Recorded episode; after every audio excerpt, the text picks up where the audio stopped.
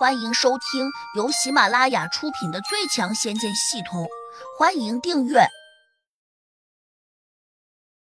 第一百六十六章，难解身世之谜。再派人去查，尽快找到他的下落。我们务必要赶在老爷子见他之前找到他。胡学军有些急切的说：“大哥放心，我已经派人下去办了。只要胡杨露面，我们的人就能够找到他。”只是有一点不好办，他的本事高强，我们恐怕也不好强求他。胡学明为难道：“这样吧，叫金龙寺的长老过来，不管用什么手段，都一定要把他弄到我们这里来。”胡学军冷漠的说：“胡杨再怎么厉害，也只有那点年龄，哪怕他从娘胎开始练功，也不过才修炼了二十多年，又如何打得过那些高手？”我甚至怀疑有人在暗中帮他的忙，而功劳都被他一个人拿了去。大哥，你这个想法也许没有错，我也怀疑过。要不我们请金龙寺的长老直接把他抓过来？胡学民咬了下牙说。胡学军点了点头，斩钉截铁的说：“好，你把我的话传给那几个长老。当年三弟虽然不是被我们害死的。”但我们多少也有些责任。虽然这个胡杨不一定是三弟的孩子，但我们总要把工作做在前面，绝不能留下隐患。这两兄弟在那里暗中商量的时候，胡家老爷子也没有闲着，他同样一脸严峻的和管家老张说着话。最近这些日子，海滨市那边闹得沸沸扬扬的，听说出尽风头的那个少年叫胡杨，对吧？老张，是的，老爷，看来什么都瞒不过你的耳朵。据那边传来的消息说，这个胡杨长得很像三少爷，恰好又姓胡，不知会不会是当年三少爷丢失的孩子？管家老张谨慎的说道。胡老爷子的脸皮微微抽搐了一下，似乎有些震惊。老张，你有那个孩子的照片吗？有。老爷，您看看。管家老张恭敬的拿出了一张相片，递给了胡老爷子。胡老爷子接过相片，看了一眼，手立刻颤抖起来。他赶紧又仔细端详。很快，胡老爷子的声音颤抖起来了：“长得真像，我感觉他好像真的是我那小儿子的孩子。老张，你知不知道他在哪里？”你赶快想办法把他给我找过来。”管家老张恭敬的说。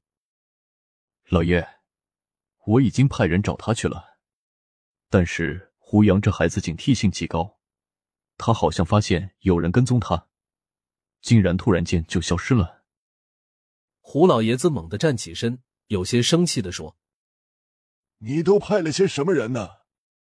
怎么这点小事也办不好？”管家老张有些无奈的说：“老爷，你可能不知道，胡杨那孩子可厉害了。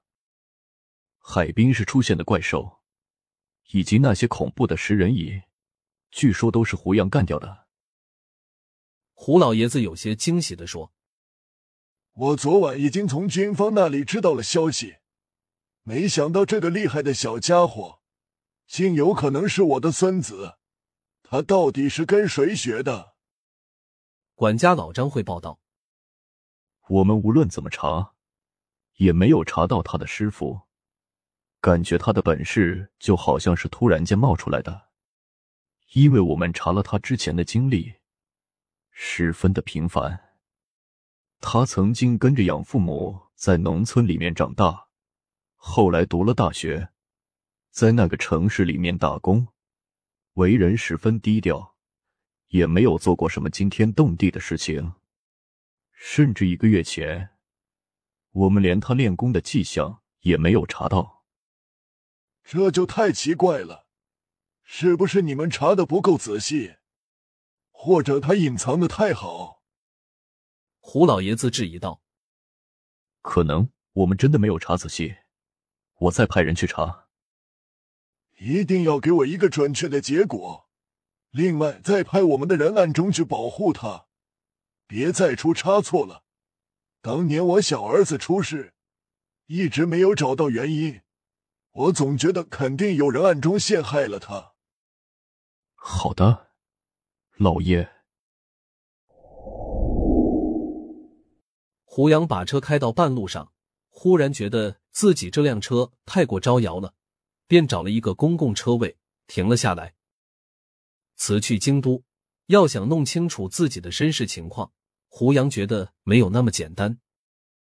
海滨市距离京都并不远，只有一百多公里。